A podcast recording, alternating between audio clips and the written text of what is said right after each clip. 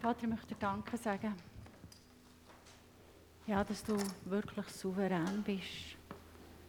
Herr, ein Wort und die Welt ist entstanden. Und genauso ist das heute noch ein Wort von dir.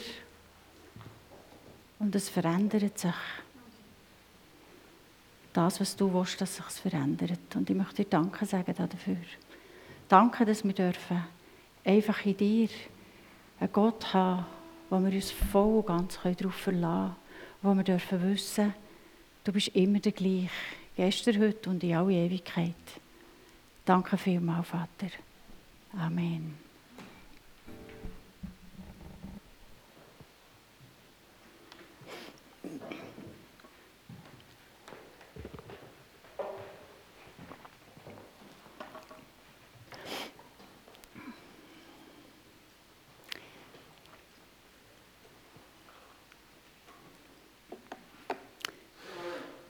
Wir haben mit Sport angefangen bei Doris. Wir gehen weiter mit Sport. Im Moment sind ja die Skiweltcuprennen. Und ich schaue da ein bisschen rein. Es fasziniert mich zu sehen, was da alles läuft. Und erst noch gerade ist Johannes Strolz in den Schlagzeilen. Er ist ein österreichischer Skiweltcup-Rennfahrer, hat durch das, dass er seine Leistungen nicht mehr so gebracht hat, müssen vom Nationalkader zurück ins A-Kader gehen. Und er hat er als Sensation der Slalom am Kunisberg gewonnen. Das Adelboden, der Slalom, der für viele Skifahrer einer der wichtigsten ist. Und der Johannes Strolz, der gewinnt ihn. Was das geheissen hat, seine Verschiebung Versetzung ins A-Kader. Er hat zum grossen Teil selber schauen. Für seine Servicemannen, für seine Betreuer, für seinen Unterhalt, für die Reisen. All das hat er müssen selber schauen. Er hat die Finanzen selber müssen aufgeben, aufnehmen. Zum Teil. Und nebst all dem, dass er das alles hat müssen machen, hat er sich müssen vorbereiten auf jedes Rennen. Er musste Krafttraining machen. Er musste Ausdauer lernen. Er musste Technik üben. Er musste jede Niederlage mental wegstecken Und gleichzeitig immer wieder an sich glauben und sagen, hey, und ich es, und ich es. Und ich werde vorwärts gehen. Und meine Leute werden mir dabei helfen. Er musste eben immer wieder merken, 15., 14. Und er, der erste Platz. Er hat selber fast nicht geglaubt. Was für einen Aufwand hat der Strolz gebracht? Was für einen Verzicht in vielen Bereichen von seinem Leben? Ja, was für eine Leidenschaft. Bei ihm hat es sich zum Schluss ausgezahlt. Eben, er ist erst geworden am Kunisberli. Sensation. Und mich hat das extrem fasziniert, was Menschen bereit sind, auf sich zu nehmen.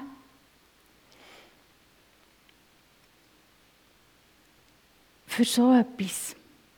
Er war nicht der Einzige. Für einen ist irgendein zuvorderst stehen, irgendein ist auf dem Podest.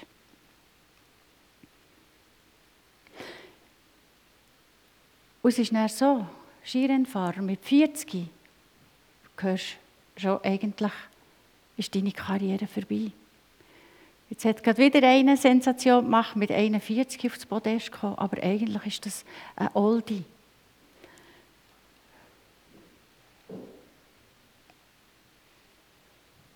Ja, was, was sind die Skirennfahrer bereit, auf sich zu nehmen, für vielleicht einig auf das Podest zu kommen? Sie sind manchmal in den Top 10 hey, eigentlich die besten Skifahrer auf dieser ganzen Welt, aber wir kennen ihre Namen nicht.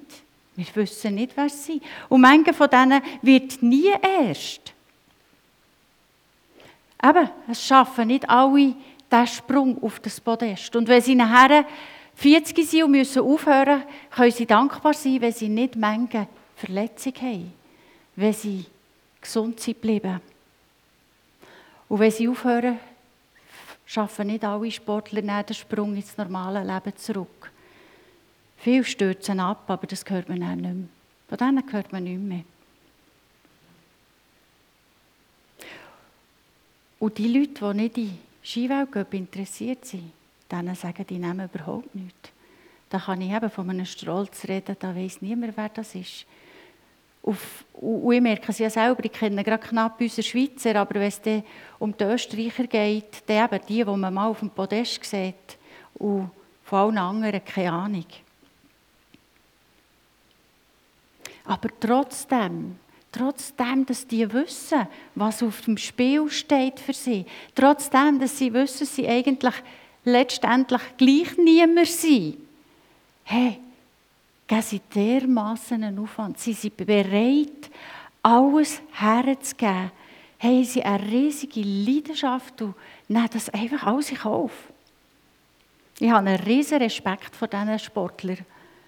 Und ich habe mir überlegt, was würde passieren, wenn wir Christen ein Engagement, eine so eine Leidenschaft im Evangelium würden leben Das Evangelium ist ja die Botschaft von der Liebe Gottes, wo sein Sohn auf die Erde geschickt hat und er ist um unsere Sünden willen am Kreuz gestorben, damit wir wieder in die Nähe von Gott kommen können. In der Bibel ist der Apostel Paulus einer, der hat so eine Leidenschaft gelebt der hat Vollgas gegeben. Der hat echt einfach alles gegeben. Von jung an bis her zu, zu seinem Tod hat er einfach investiert. Und es hat, er hat auch einiges erreicht. Und dem seine Leidenschaft, die war kaum zu bremsen. Gewesen.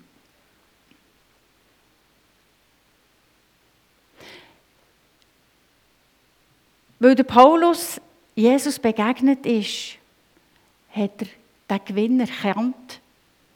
Er hat ihm sein Leben übergeben und ist hundertprozentig in Jesus seinen Dienst hineingestanden. Er war ein Vollzeitsportler und hat auch einiges erreicht. Ja, sein Name und sein Vorbild kennen wir nach tausend Jahren, ist der Name für einige noch bekannt. Was war denn seine Leidenschaft? Was war sein Erfolgsrezept für seine Siege? Und die Früchte, die Medaille, die er hat bekommen Seine Leidenschaft, das ist, glaube ich, ganz klar, das war Jesus. Seine Früchte, er hat Gemeinden gebaut, er hat das Evangelium auf Europa gebracht.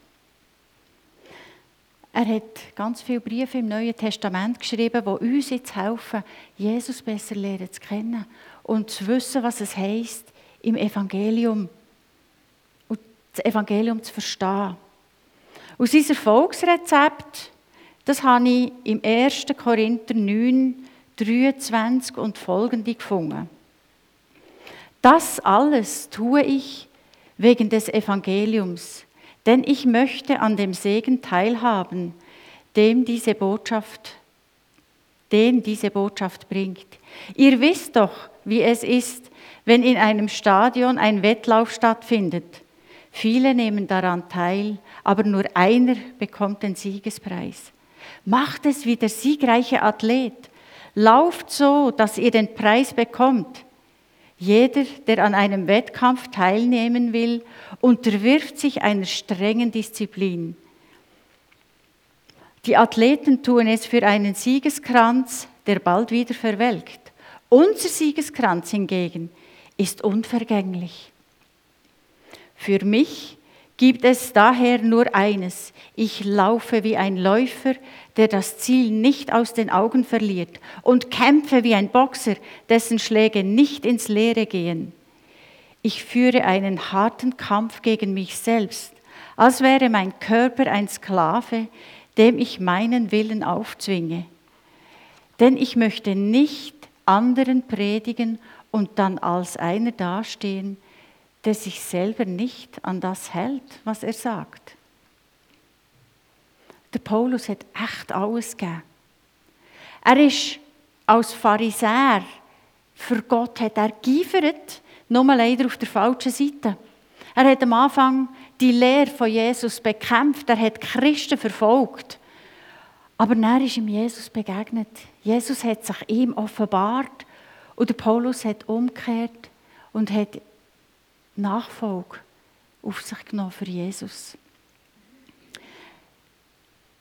Er hat, er hat sich zurückgezogen und hat intensiv die Schrift gelesen.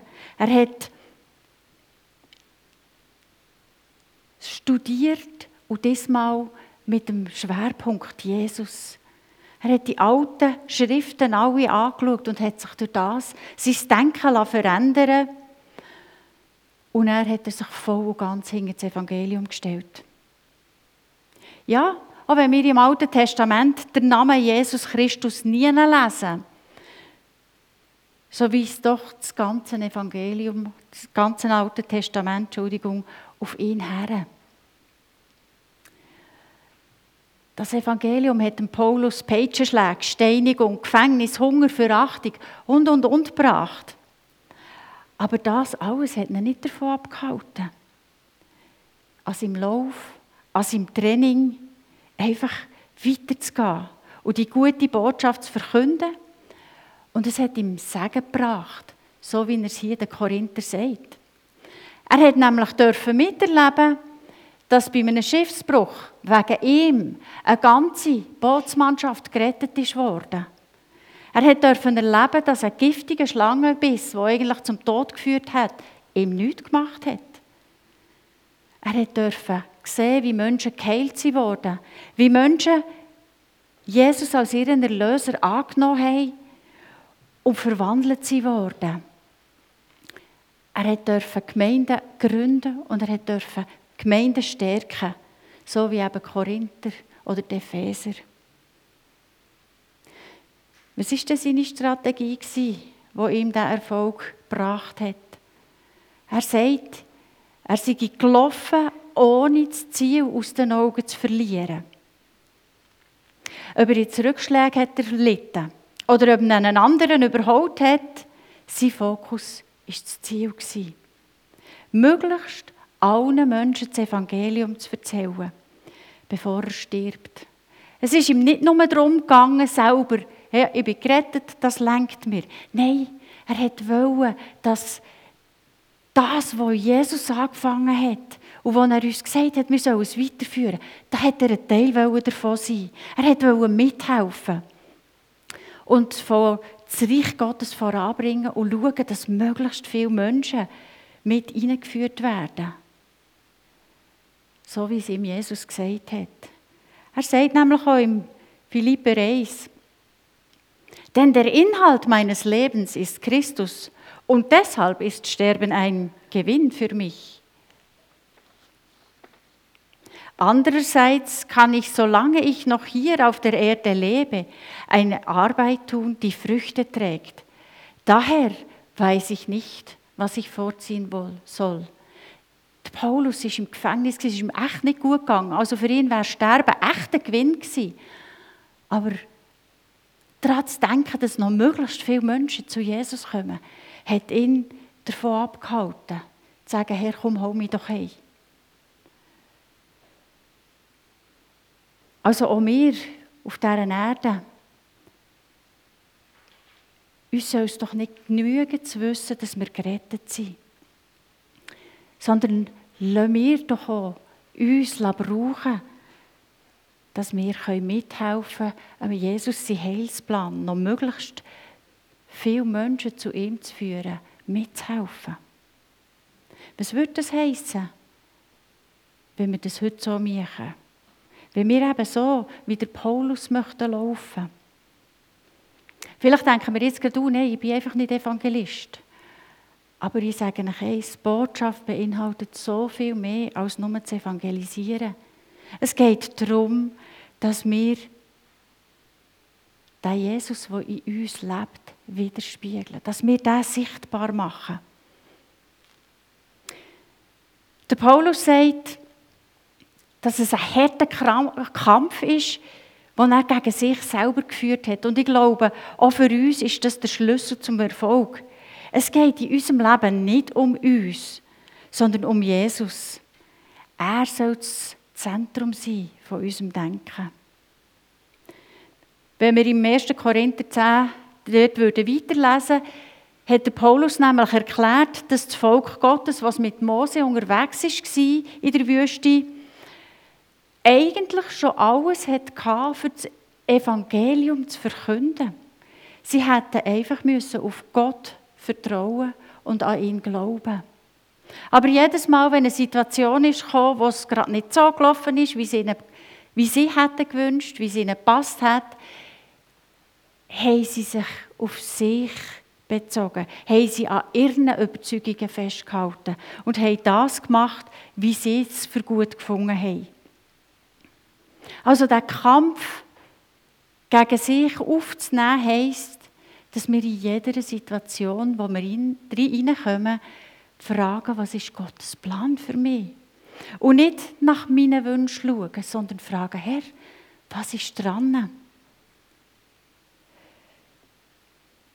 Aber für das brauchen wir das Wort Gottes.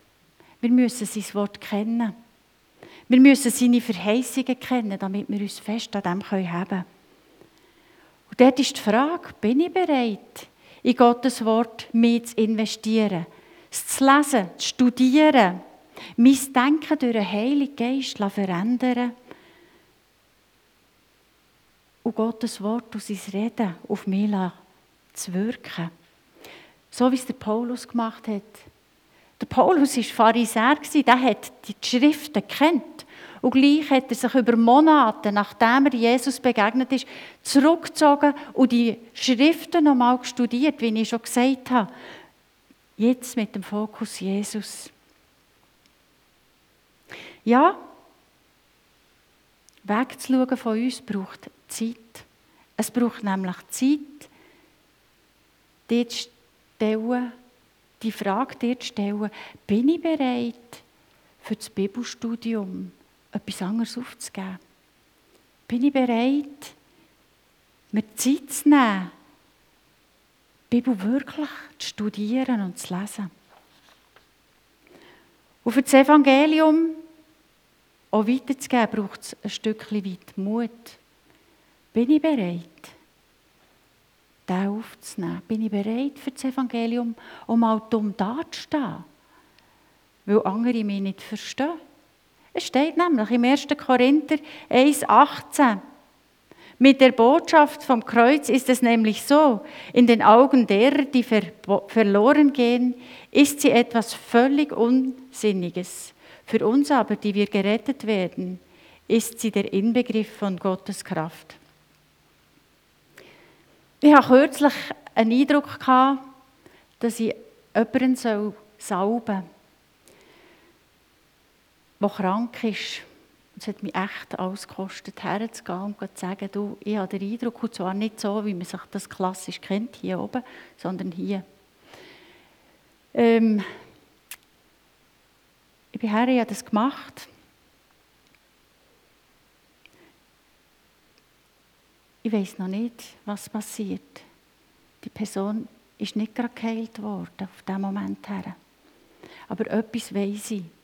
Wäre ich nicht gegangen, wüsste ich nie, ob es von Gott war oder nicht.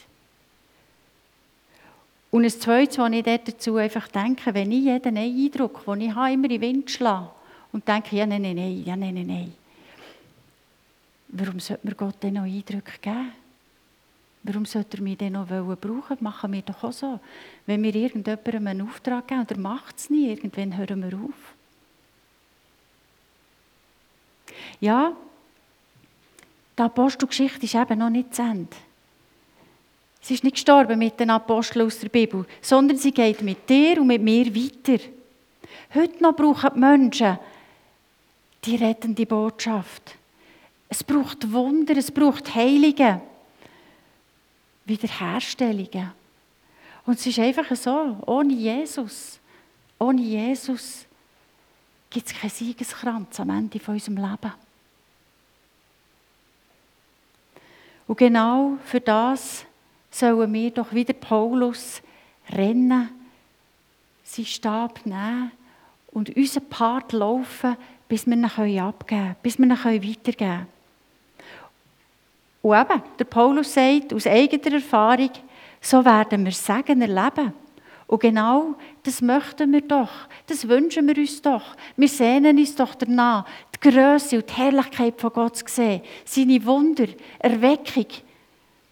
All das. Aber ich glaube, wenn wir uns nicht mit Leidenschaft ins Evangelium investieren, werden wir weniger leben.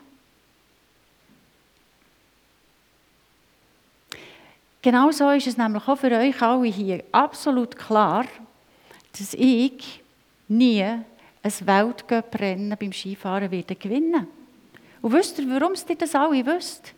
Weil ich nicht mit Leidenschaft mit den drei investiere, sondern nicht mit Begeisterung Fernsehen schaue, aber mit dem gewinne ich nicht. Es ist eigentlich doch so klar. Aber Gott zwingt uns nicht zur Leidenschaft weil sonst wären wir seine Sklaven. Aber er hat uns Freunde genannt. Neben dem Laufen hat der Paulus auch noch vom Boxen geredet. Er sagt, er kämpft wie ein Boxer, wo dem seine Schläge nicht ins Leere gehen. Also ist sich der Paulus ganz klar bewusst, es gibt einen Gegner auf seinem Weg. Wenn wir uns für Jesus und somit für das Evangelium Christi entscheiden, heisst es nie, dass wir nachher nicht auch müssen kämpfen dafür. Jesus verspricht uns sein Frieden. Aber sein Frieden ist nicht Friede, Freude, Eierkuchen in dieser Welt, sondern es ist der Frieden in seinem Reich. Wenn wir wie der Paulus eine Leidenschaft für das Evangelium von Christus bekommen, heisst es, dass wir mithelfen wollen, Reich Gottes zu bauen. Und um das Reich Gottes zu bauen und zu verbreiten, braucht es eine Strategie. Ein Vorgehen, eben genau so, dass die Schläge unseren Gegner besiegen. Auch hier, was heisst das konkret für uns? Wir müssen unseren Gegner studieren, wie er tickt, seine Vorgehensweise, was er kann und wo er selber Schwächen hat und wie wir ihn letztendlich besiegen können.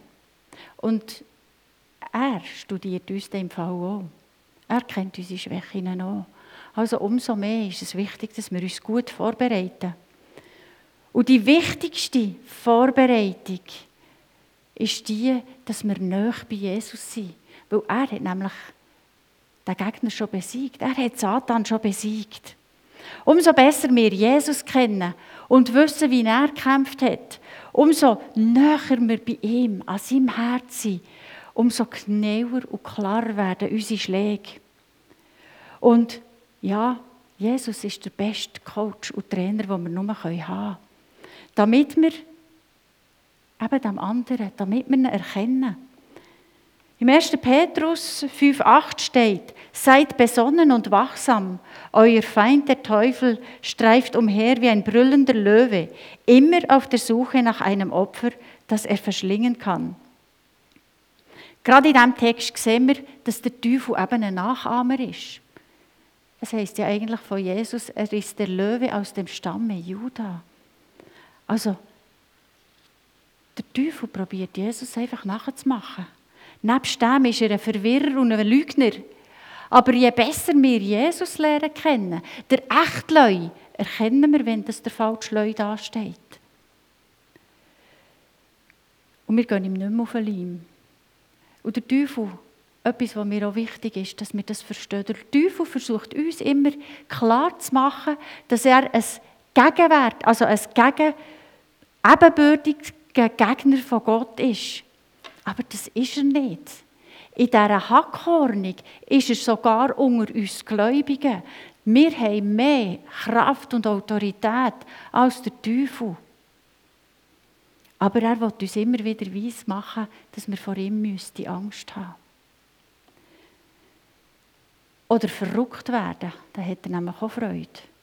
Oder was auch immer. Ich habe auch hier noch ein Beispiel von mir. Ich habe erst kürzlich bin ich mit meinem Auto unterwegs gewesen, bin schon schon ein bisschen gestresst gewesen, bin rückwärts gefahren, auf Vollgas in eine Strassenlaterne rein. Äh, mein Rückwärtsding hat einfach gemacht, piep, piep, piep, tack. Also ich war schon gerade ein bisschen schnell. Gewesen. Ich bin ausgestiegen, bin schauen und die Strassenlaterne hatte eine Bühne. Gehabt. Dann habe ich mir das so ein bisschen überlegt, ja was jetzt? Und in dem Moment schreit irgend so Bauarbeiter von einem Gerüst oben runter, ich habe Sie dann gesehen, ich habe Ihre Nummer aufgeschrieben, Sie müssen jetzt die Polizei rufen. Und dann habe ich gedacht, ja. Und dann hat der oben gesagt, wisst ihr was, ich gehe das schon melden, aber ich rufe sicher jetzt nicht die Polizei. Ich habe mich nachher schlau gemacht, ich bin da irgendwie äh, beim Mikro nachfragen. Die haben mich auf die Gemeinde geschickt. Die Gemeinde war zu, gewesen. da bin ich dann schlussendlich auf einen Polizeiposten. Ich hatte genug Fotos auf dem Posten, für den Polizisten das zu zeigen. Und der schaut mich erstens mal schon lange an und sagt, wow, mega cool, können ihr das melden. Und dann kommt er wieder und sagt dir, ich habe gesehen, ihr habt die Nummer von dieser Firma. Weil wenn ich jetzt das aufnehmen muss, muss ich euch büssen. Aber wenn ich dem darf dann können wir es so regeln. Dann gesagt, ja selbstverständlich, wenn ich nicht noch einen Bus muss haben. Er hat dem angerufen, der, ist, der Zuständige war nicht da. Gewesen. Ein bisschen später, am Nachmittag, ruft mir dann der Zuständige an und sagt, dass ihr nicht gemeldet habt. Das finde ich mega cool. Er danke vielmals. Und er geht das Zeug mal anschauen und je nachdem. Ähm, das Ganze hat mich einiges gekostet. Und es haben ja Leute darunter gelitten. Kurzum, ich bin mich dann entschuldigen, aber unter dem Strich habe ich es doch geschafft zu merken, hey, hallo, ich lasse mich jetzt nicht vom Teufel auf den Leim bringen. Der kann mich jetzt nicht entmutigen und verrückt machen. Und das Coole der ganzen Sache war, ich habe echt sagen dürfen, erleben. Erstens mal, der Polizist war freundlich. Die Firma war sehr kulant, weil bis jetzt habe ich keine Rechnung bekommen. Und auf alles rauf ist unser Auto verschont geblieben. Also genug sagen, wo ich sagen kann, hey, Gott ist einfach grossartig. Ja, jetzt kannst du dich vielleicht schon fragen, was hätte das jetzt mit dem Evangelium zu tun? Vielleicht hat eben mein Verhalten die Leute stutzig gemacht. Das ist nur ein kleines Körnchen, das ich gesagt habe. Aber vielleicht ist am Tag, am gleichen Tag oder am Tag darauf dem Polizist oder dem anderen Mann noch wieder jemand begegnet und hat wieder ein bisschen gesagt, vertrauen wir doch Gott, dass er das im Griff hat. Wir müssen nicht alles säen und ernten gleichzeitig. Weil bei Gott gibt es keine Zufälle. Also wenn wir unsere Identität kennen und wissen, wer wir in Gott sind, dann lassen wir uns doch nicht einfach so schnell vom Teufel verführen und gerade hässig werden oder was auch immer. Auch wenn wir eben mal einen Schlag überkommen. Weil äh, bei einem Boxkampf hat es das an sich. Aber wir können uns gezielt wehren gegen Neid, Eifersucht, Angst, Hoffnungslosigkeit, Verurteilung. Und wir können versuchen, unser Bestes zu geben, eben um unseren Feind mit Gerechtigkeit, mit Wahrheit und mit Standhaftigkeit zu schlagen. Und zum Schluss möchte ich noch sagen, etwas anmerken, gerade bei diesen Sportlern, die so leidenschaftlich sind, die eine Vision vor Augen haben. Die sind praktisch nie allein. Die lassen sich immer ergänzen. Die haben einen Trainer, die sind ein Team. Die haben einen Coach, die haben einen Physiotherapeut, die haben einen Servicemann. Ich weiß nicht, was sie alles schon noch haben. Und bei jeder Sportart ist das sicher ein bisschen anders. Und auch wenn wir den Paulus schauen, der Paulus war nie allein unterwegs.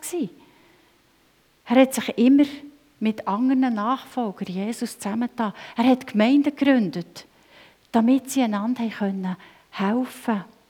Damit sie sich gegenseitig motivieren können, zurüsten, unterstützen. Ja, und vielleicht auch mal ermahnen. Ihre Leidenschaft war das Evangelium.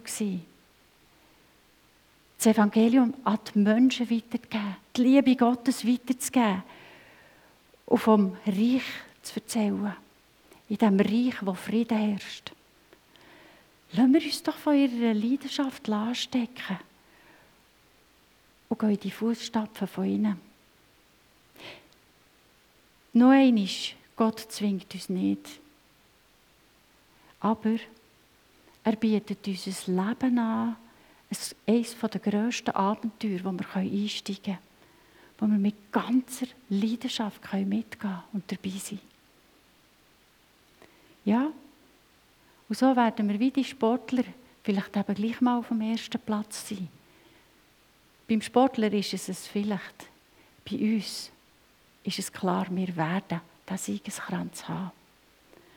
Dafür können wir Gott alle Ehre geben, ihn loben und preisen.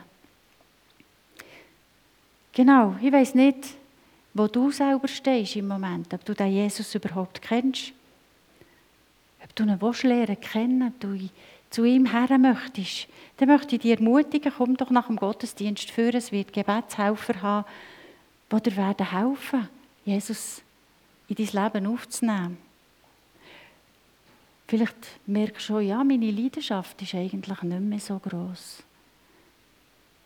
Dann möchte ich dich ermutigen, wenn du heute sagst, heute ist der Tag, wo ich wieder neu mit dort investieren will. Ich will wieder mit Leidenschaft in das Evangelium hineingehen. Ich will wieder sehen, dass Wunder passieren. Aber dann muss ich ja am Ball sein. Dann muss ich eben an der Front sein. Dann muss ich dazugehören, die für Menschen beten. Was ist dein Plan für die Zukunft? Wo ist deine Leidenschaft? Ich möchte noch beten. Ja, Jesus, ich möchte dir einfach Merci sagen. Merci sagen, dass du uns hey, in, in so ein riesiges Abenteuer mit reinnehmen Dass du uns brauchen dass wir dürfen Wunder und, und Veränderungen in Menschen erleben. Dass wir dürfen merken, wer, wer du bist. Dass du Grossartiges vorhast, dass wir in deinem Reich dürfen sein und einfach dürfen Frieden erleben dürfen deine Liebe erleben, dürfen erleben, dass wir ein Teil von dem dürfen sein, was du für die Welt vorbereitet hast, Herr. Danke vielmals. Danke, dass du uns zu nichts zwingst, aber immer wieder ermutigst. Und dass du auch nichts hast, wo, wo wir müssen tun, was du nicht schon vorbereitet hast für uns. Danke vielmals. So bitte ich dich einfach um ein Segen für jedes Einzelne. Amen.